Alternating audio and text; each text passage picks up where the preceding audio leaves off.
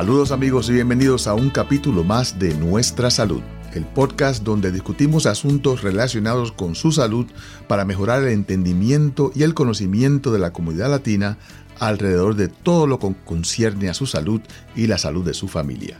Este podcast le llega como cortesía de CCA Rhode Island, Commonwealth Care Alliance de Rhode Island, CCA siendo sus siglas en inglés. Comencemos. Mayo es el mes nacional de la salud mental, un tópico el cual está lleno de estigma y de confusión por parte del público y especialmente en la comunidad latina. En los Estados Unidos, una de cada cinco personas sufren de una enfermedad mental y menos de la mitad de estas reciben tratamiento. Hay muchas razones por las cuales la salud mental no recibe la misma atención que la salud física. Y para elucidar esto tenemos con nosotros a Carla Dávila Cruz, quien sirve como trabajadora de salud mental para CCA Rhode Island y tiene mucha experiencia con estos tópicos. Carla, bienvenida al programa. Gracias. Bueno, Carla, pues nos podías decir primeramente cuál es tu rol en CCA Rhode Island y cuál es tu interacción con los miembros. Pues básicamente, este, yo soy una trabajadora social, ¿verdad? Este, yo tengo mi licencia independiente como trabajadora social clínica y mi trabajo es ir a las casas de nuestros clientes, de nuestros pacientes, de nuestros miembros. Y va a depender de la situación, pero muchas veces trabajamos en equipo con enfermeras o con los otros trabajadores de la comunidad que se enfocan más en ayudar con cuestiones de vivienda y de food pantries. Pero yo lo que hago es tratarlos de conectar con un terapeuta a largo plazo o en algunos casos este, dar terapia a corto plazo hasta que los logro conectar con alguien que, que verdad pueda llenar las necesidades que ellos necesitan.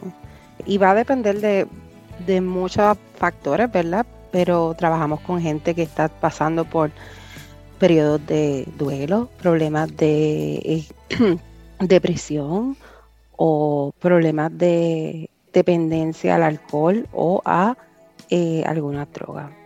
Y, tú no, tú no entras hacia las casas ah, sin avisar, ¿verdad? Tú, tú tienes que tiene que ser un referido, alguien tiene que haber encontrado de que hay un problema o hay una necesidad. ¿Cómo las personas pues eh, eh, encuentran a, Carla ah, para que venga a visitarlos?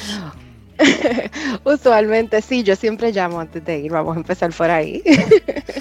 Eh, y además de esto, ¿verdad? usualmente los mismos miembros lo, o lo han pedido este, o se les ha ofrecido. Va a depender de, la situación, a veces se les, pero ellos siempre saben que ese referido se va a hacer. Este, bueno, debe ser una sorpresa que yo llegue allí. Claro, claro, claro. Y fíjate, una de las cosas que hemos encontrado en específicamente con la salud mental y con, mm, por ejemplo, el uso de sustancias o personas que han ido al hospital Ah, eh, de emergencia, ya sea con una sobredosis o con una crisis ah, de salud mental. Uno de los problemas más grandes que hemos visto en, los, en los estudios sociales es que no se les da seguimiento. Ah, encontramos de que en en, en GIRIS, que es una medida que ya hacemos en, en los seguros de salud y en, y en, todos los servicios de salud. En estas medidas encontramos de que las personas que han asistido a la sala de emergencia para una crisis mental o una crisis de eh, uso de abuso de sustancias, esas personas muy rara vez tienen una intervención uh, en, dos o tres semanas, que es el, momento específico e importante para empezar esa, ese contacto con los servicios de salud mental. Y obviamente es un problema. Así que ustedes pues ya tienen entonces un servicio donde se les informe inmediatamente de que hubo una admisión o de que hubo una crisis en la sala de emergencia para que entonces manden a Carla para que, para que Carla pues entonces los pueda atender. Exacto, y a conectarlos con servicios, ¿verdad? Más a largo plazo y por lo menos hacer ese, a veces ni siquiera es, conectarlos con servicios, a veces por lo menos cerrar esa brecha entre, entre el seguro y ellos vean que tienen gente que, que se preocupa, porque puede ser que en el momento la persona no esté lista, ¿verdad? Y podemos hablar un día y ellos ya no quieren seguir, pero ya por lo menos tienen esa, esa, ¿cómo te digo? Esa, ese vínculo, por lo menos, ya saben quién es y, entonces pueden pedir ayuda en el futuro. Eso me ha pasado en varias ocasiones de gente que como que, no, yo no estoy listo para eso, no quiero trabajarlo ahora y maybe un año, dos años después vuelven este, y lo piden. y eso yo pienso que, que eso es una de, de las cosas más importantes o sea, que no siempre es cuando uno quiere o cuando uno piensa que ellos lo necesitan, a veces cuando la persona esté lista. Sí, definitivamente. Y, obviamente, tú como una persona que trabajas en esto todos los días, estoy seguro de que conoces eh, la importancia de este tópico para nosotros los latinos y especialmente porque existen tantas barreras. Ah, ya sean barreras de, de, acceso, barreras culturales, económicas, que no les permiten a las personas pues, buscar ayuda para poder resolver su problema y, para por lo menos tener ah. un mejor entendimiento del problema que, tienen en este momento. A veces solamente entenderlo es, es algo que, les ayuda. Ah, vamos a hablar un poquito acerca de estas barreras, especialmente el estigma y cómo podemos normalizar el cuidado de salud mental ah, como proveedores. Claro, yo pienso que una de las cosas más importantes de, de, lo que nosotros hacemos, ¿verdad? Es, es que es un, equipo de trabajo bastante completo, ¿verdad? Y tenemos enfermeras, tenemos, ¿verdad? Estos otros trabajadores sociales que cumplen, este, que ayudan a conectar a la gente con otras necesidades que la gente pueda tener, porque no todo, ¿verdad? Es salud mental, a veces son otras cosas que están pasando, que están influyendo también. Y entonces yo me puedo sentar a hablar de de tu depresión y de todo esto, pero si tú estás pensando en las barreras económicas que tienes, en que no puedes comer, este, ¿verdad? no va a ayudar, eh, no, no me vas a querer escuchar. Pero sí, como me estabas diciendo de lo de el estigma como tal, que es algo que lamentablemente vemos muy, muy seguido. Yo pienso que, que más en, en ciertos grupos generacionales, yo creo que ya este, los más jovencitos ah, este, tienen otra visión eh, por la escuela, por las campañas que se han hecho. Pero hay muchas veces que este estigma viene asociado con años de, de, enseñanza, ¿verdad? Donde se, se habla de, de que los problemas se manejan en la casa, ¿verdad? De que el que va a terapia es, es loco, o, es débil. Sí, no, exactamente. Y, es algo bien problemático porque yo, yo, me acuerdo conversando con, con, mi, con mi, propia madre, ah, hablando de una amiga que tenía depresión. Ella mi, madre me decía, ¿cómo es posible de que, eh, de que Juanita, para usar un nombre cualquiera, de que Juanita tenga depresión? Ella vive bien, ella, ella le llega su cheque todos los meses, ella no, está, no pasa hambre, ella tiene su apartamento, ¿por qué ella tiene que estar deprimida? O sea, ella no pensaba de que la depresión era una condición física. O sea, porque ese es el problema, que hemos, hemos completamente separado la salud física con la salud mental, como si fueran diferentes cuando en realidad es exactamente lo mismo. Si yo le decía a mi mamá, mira, esa señora tiene diabetes eh, y está sufriendo, ah, bendito, la pobre tiene, tiene diabetes. Pero si le digo que tenía depresión, ah, eso es poca vergüenza, decía ella. Ah, inmediatamente de que, de, que no, de que no es algo real, de que no es algo basado en la realidad, cuando es algo que es hasta químico en nuestro cerebro, lo cual puede causar la depresión, la ansiedad, los problemas mentales de esquizofrenia Ah, de, de, maníaco depresivos. Todo esto son problemas que son físicos en la eh, en el cerebro. Ah, los cambios cerebrales, pero no los ven así, no los ven así. Eh, como te digo, mi, mamá le decía eso es poca vergüenza, ah, cuando, cuando en realidad eh, es un problema serio que afecta a, millones de personas en los Estados Unidos. Y como dije anteriormente, solamente una de cada cinco personas pide ayuda y, recibe tratamiento para condiciones mentales precisamente por ese, por ese estigma que tenemos Ah, en, la comunidad. ¿Y cómo ustedes, cómo tú trabajas? ¿Cómo tú, cómo tú puedes resolver ese, ese estigma? ¿Cómo tú eh, penetras esa barrera tan grande que hay, eh, eh, que es una barrera mental para las personas uh, recibir pues, ayuda? De verdad que, no todo el mundo, ¿verdad? No, no, no todo el mundo compagina, ¿verdad? Con, con uno. no, una de las cosas es, de entrada, yo creo que una de las cosas que me ayuda es que yo hablo español conmigo, ¿verdad? eso de por sí, algunos, especialmente a los latinos, este, por lo menos ven como que, ok, tal vez así me puedo comunicar mejor con, con otra gente dentro de la compañía. Y eso me da un pie de entrada, ¿verdad? para algunos. Y es llevarlos a su paso. Muchas veces yo les presento lo que yo hago, eh, no, le, no, no, le, no me estoy imponiendo. Básicamente les ofrezco el servicio, pero no estoy, lo llevo a su paso. Y muchas veces eso me ha dado buen resultado, donde algunos que han estado muy renuentes, por lo menos me dejan entrar a la casa. Y eso, yo siempre, siempre que me dejan entrar a la casa, eso es un paso. Eso es un paso en la, en la dirección, tú sabes que a la que los quiero llevar para que confíen, para que sientan, se sientan apoyados, ¿verdad? Y después poco a poco uno construye una relación. Porque yo no puedo pretender que, que voy a deshacer 50 años de, tu cultura, de tu cultura, de tus padres diciéndote que, ir a terapia es malo. Este, con una llamada. la depresión es poca vergüenza. Exactamente. con una llamada, por el amor de Dios.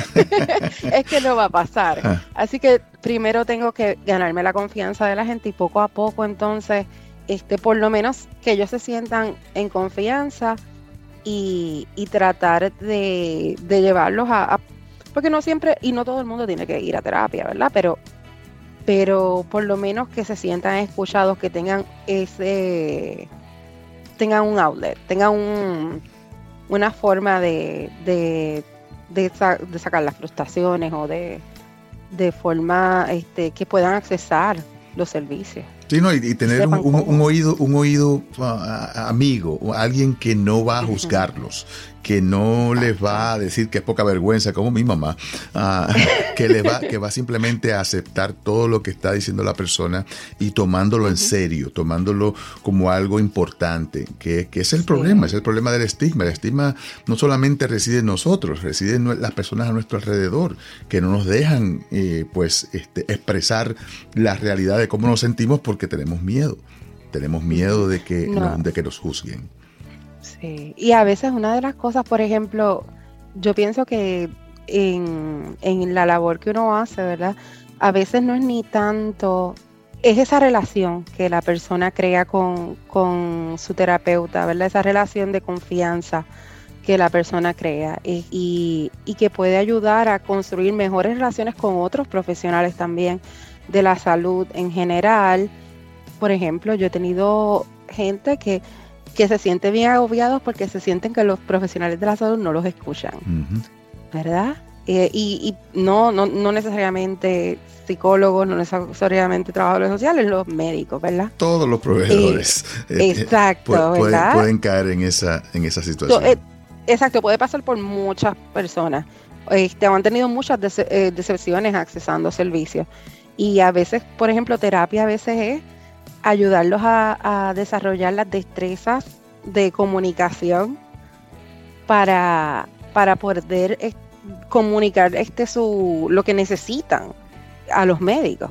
no es solo manejar depresión, a veces es destrezas de comunicación, ser asertivo, manejar este, aprender a, desarrollar eh, destrezas sociales. Eso no es nada más, no es nada más depresión, se, ¿verdad? Se habla mucho y es común. Gente que tiene otras cosas, hay gente que tiene ansiedad. claro. Claro. ¿Verdad? Hay gente y, no sabe cómo manejarla y entiende como que pues eso, esto, así soy yo. Exacto, no, no, no, no, no lo puedo cambiar, ya yo soy así. Exacto, yo soy un overthinker, yo pienso demasiado las cosas. Exactamente. Eh, pero, y mira, y no hay duda de que eh, uno de los problemas con el estigma y con, ah, y con la salud mental es el hecho de que al, al removerlo de, de, la salud física y de nuestra vida diaria, muchas veces no pensamos que hay, hay tantos factores sociales que impactan nuestra salud mental. factores sociales, factores culturales que contribuyen a que, a que nos enfermemos, a que tengamos un relapso de la condición si es que estamos siendo tratados, eh, si tenemos problemas de vivienda, de nutrición, de transportación, problemas económicos, todos estos contribuyen a nuestra salud ah, mental. Ah, y, quería preguntarte específicamente acerca del modelo que utiliza uh, CSA para bregar con estos factores sociales. Eh, ¿Cómo es que ustedes pues, pueden entonces coordinar todo esto? Pues mira, inicialmente se hace un... Una evaluación. Es un assessment, una evaluación, sí, una evaluación inicial. Y entonces en esa evaluación, eh, pues ellos les toman la presión y les hacen muchísimas preguntas en la realidad para saber cuáles son las necesidades de la persona. Eh, en, esta, en esta evaluación inicial, pues todo lo que es médico, pero también incluye lo que son necesidades este, en términos sociales de, de eh, económico, de o estás en un problema con housing, o todas estas cosas, o no tienes comida, todo eso se evalúa. Si, si los, diagnósticos que tienes de salud mental, este, se hacen pruebas para saber si, si tienes problemas de ansiedad, si tienes, este, se está mostrando síntomas de depresión, eh, y entonces se hacen los referidos que se tengan que hacer basado en eso, ¿verdad? Eh, y entonces eso ayuda, porque, porque una vez entra, entra la persona y se le hace esa evaluación, ellos ya son parte de un equipo, ¿verdad? Vas a tener a tu care partner que te va a llamar, te va a llamar cada tres meses básicamente, este, para, para volver a evaluar que las cosas estén bien y tengas tu plan individualizado al día y todo esto, ¿verdad? Este, pero entonces también tienes otro equipo, que es el equipo de la comunidad, que es el que yo pertenezco. y entonces este, tenemos enfermeras, tenemos eh, la Advanced Care, uh, the Clinicians, practice, Advanced Practice. Que, de práctica avanzada, los clínicos de, práctica avanzada son, son enfermeras que tienen una especialización ya en, en salud mental. Tenemos eso y tenemos las que no tienen la especialización en en salud mental, pero que también pueden, pueden hacer, este, trabajan con los clientes que tienen, los miembros que tienen un poco más de, problemas de salud difíciles. este, hay que darles más seguimiento, hay que ver qué está pasando. Este, y entonces tenemos a nuestras trabajadoras sociales que, son comunitarias, que ayudan a, a, colaborar con lo que es housing, con lo que, tú sabes, todo lo que es vivienda o con lo que es uh, los servicios en la comunidad de, de SNAP, you know, todo eso. Eh, lo que llamamos los, los, determinantes sociales de la salud, le decimos Exactamente. Los determinantes sociales. Eh, eh, y son un éxito. Este, y entonces la cosa es que podemos a veces, una de, las de las visitas más interesantes que yo he tenido fue una donde estábamos todas juntas. estábamos la APC, estábamos la, eh, la, enfermera y estaba todas a la vez y, logramos distintas cosas con, este miembro en un segundo. aunque parezca, aunque parezca un poco descabellado, fue bien chévere porque podíamos intervenir en nuestras áreas, cada cual en su área, pero le sacamos mucho beneficio, ¿verdad? En este caso, con esa persona, yo tenía, yo era la que tenía el report, porque yo lo conocía ya en, de otros momentos donde había tenido crisis. So, este, cuando logramos, cuando nos unimos todas, pues podíamos, este, como te digo, bandear, eh, no bandearlo, este, ayudarlo a encaminarse a lo que necesitaba. Tenía una persona que él confiaba, así que estaba más dispuesto a decir cosas que no hubiese dicho, muy probablemente no hubiese dicho de otra manera. Eh, ese, eh, yo, una de las cosas que yo veo bien valiosa es esa, ese approach de equipo, ¿verdad? Porque no, la persona, ¿verdad?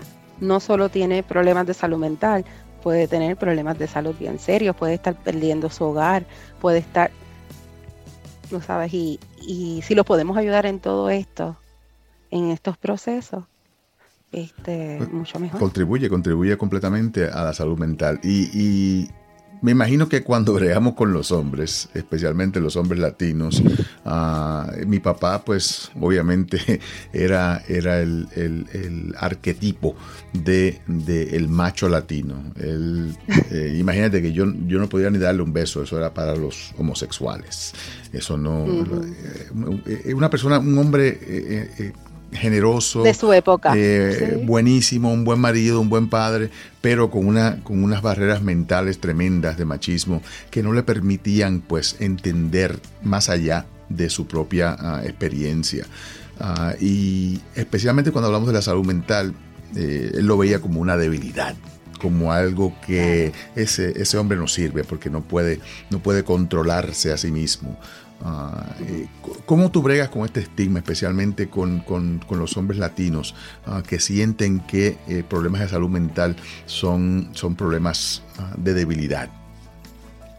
Este, pues sí, e, eso definitivamente es una, dificultad que, me he encontrado este, trabajando con, con los varones latinos. Este, pero poco a poco, este, como te dije, es, por lo menos tener ese pie en la puerta y que ellos lo vean. Usualmente yo empiezo como este, escuchándolo, porque como quiera hablan, ¿verdad? Y e inicialmente no dándole necesariamente una opinión en el momento, pero más bien tratando de darles cosas útiles que ellos puedan hacer. Y especialmente no, contradecirlos, porque cuando tienes a alguien oh, opinionado como, como, mi papá, uh, el contradecirlo completamente bloqueaba la transmisión, como decimos. claro, claro, no. Este, no, y la realidad es que uno tiene que escuchar a las personas para saber qué, qué decirles que sea adecuado a su realidad. Porque no se trata de uno, se trata de ellos. Exacto. exacto. Este, y, yo creo que eso es lo, una de las cosas más importantes, ¿verdad? Pero yo entiendo que los hombres latinos son muchos de hacer. si no le puede dar task como que específica. Sí, sí, sí, tiene que dar una, una este misión para que, para que tiene que hacer esto, una asignación, porque si no, no, lo hace. Más o menos así. Si no, no, exacto. Algo que a ellos les interese, claro, ¿verdad? Claro. No, no puede ser, no puede ser algo que, que eh, tiene que ser basado en lo que a ellos les gusta este, no en algo que a mí o, yo piense que genéricamente a los hombres les gusta. Exacto. Bueno, una vez yo, yo, este, hace poco, actually, con uno que yo pensaba que, le, que pues, era puertorriqueño, yo dije, mira, tal vez con el boxeo yo logro llegar a él. Para nada. No. le gustaba el boxeo. Nada. Ay, caramba. No le gustaba el video, no, no le gustaba el boxeo. Pero seguí tratando y ¿sabe qué? Él le gustaba cantar. Mira eso. Y terminó cantando en la sesión. Qué bien. Ah, para que vean. No, hay, que hacerlo, hay que hacerlo. es la manera, hay que, manera. Hay que, hay que bregar con lo que tenemos, ¿verdad? Ah, y, hablando de... Y, de hecho, y siguió y quiso seguir, que es lo más importante, porque inicialmente no me llegar. Sí, no, me imagino, me imagino, me imagino. Y, otro de los problemas es el uso de sustancias, porque muchas veces tenemos depresión, tenemos ansiedad, tenemos problemas de salud mental y terminamos tratando de automedicarnos con ya sea alcohol, ya sea con opioides, y, obviamente eso añade a la complejidad de tratar estas condiciones de salud mental. Ciertamente, ciertamente, y el, alcohol y, el uso de sustancias subió durante el COVID, que no, por, el, el issue de, de estar, o sea, solo, sentirse solo, sentirse aislado. Ese, ese, esa es la, este la, peor enfermedad, es el, aislamiento, el estar mm, sin comunicación, el de ver a otras personas, de verdad que afecta muchísimo. Y me imagino que entonces ustedes pues bregan no solamente con la salud mental, pero tienen que bregar entonces con los, uh, cómo bregar con el abuso de sustancias, que requiere eh, en algunos casos eh, medicina, algunos, en algunos casos eh, terapia bastante individualizada Ah, y lo, cual lo hace más, más complicado. Ciertamente. Lo hace muy complicado porque las personas, usualmente las personas no entran en eso porque se sienten súper bien, ya de por sí entrar en eso porque están, como usted dijo, tratando de manejar otras cosas y se están hasta cierto punto automedicando. Entonces, pues se les va de control. Y a veces por esto mismo de, que yo no soy débil, yo puedo manejar esto. Eh, se les hace muy difícil pedir ayuda, particularmente ¿verdad? a los varones. Las mujeres nos enseñan, nos socializan diferente. Sí, no, completamente, completamente. Es, normal para una mujer llorar, es normal para una mujer sentirse triste. Un hombre no, un hombre no puede llorar. Así era, mi papá.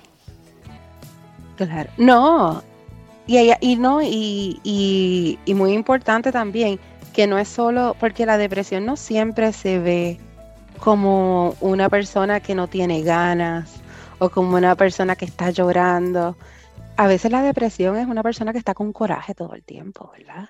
Una persona a veces se manifiesta. Se expresa diferente, se expresa diferente en, diferentes personas y especialmente en los hombres. Así que, no, de verdad que eh, eh, eh, es importantísimo el que tú tengas todo este entendimiento porque de verdad para el trabajo que haces es esencial, ah, ya que tú eres la que tienes que ver todo lo, todo lo que está sucediendo alrededor de la persona para entonces determinar cuál va a ser la mejor manera de, de bregar con ellos. Así que de verdad que te agradezco el tiempo que has tomado con nosotros en el día de hoy. Un mensaje final que le podemos dar a la audiencia para que, para que tomen cartas en el asunto si encuentran que tienen problemas ellos o algún miembro de su familia ¿Qué mensaje tú le puedes dar a, estas, a, los oyentes? Pues yo te diría que una de las cosas más importantes es que buscar ayuda, ¿verdad? No es algo, es, es algo esencial. Este no te va a hacer débil, te hace actually, te hace en realidad más fuerte el poder buscar ayuda y determinar y entender que la necesitas este, te hace una persona que, que, se conoce y, que sabe que, que, buscar ayuda demuestra fortaleza y que uno lo hace para uno, primero, claro, pero también para los que están alrededor de uno que sufren viéndolo este, cuando uno no está bien. Definitivamente. Bueno, pues gracias Carla ah, por tu intervención y esperamos poder tenerte nuevamente en este podcast en un futuro no muy lejano. Y gracias a todos ustedes por estar con nosotros en el día de hoy. Recuerden que pueden encontrar este y todos los episodios de este podcast en nuestrasalud.com, donde también podrán encontrar una enciclopedia médica, un directorio de proveedores que atienden en español, un listado de estudios clínicos que se llevan a cabo aquí mismito en el estado de Rhode Island y un número de podcasts y vídeos que le ayudarán a mejorar su salud. Porque recuerde que la mejor medicina es la información. Nuevamente gracias a CCA Rhode Island por patrocinar este y todos los podcasts y vídeos de nuestrasalud.com. Se despide de ustedes su servidor de siempre, el doctor Pablo Rodríguez.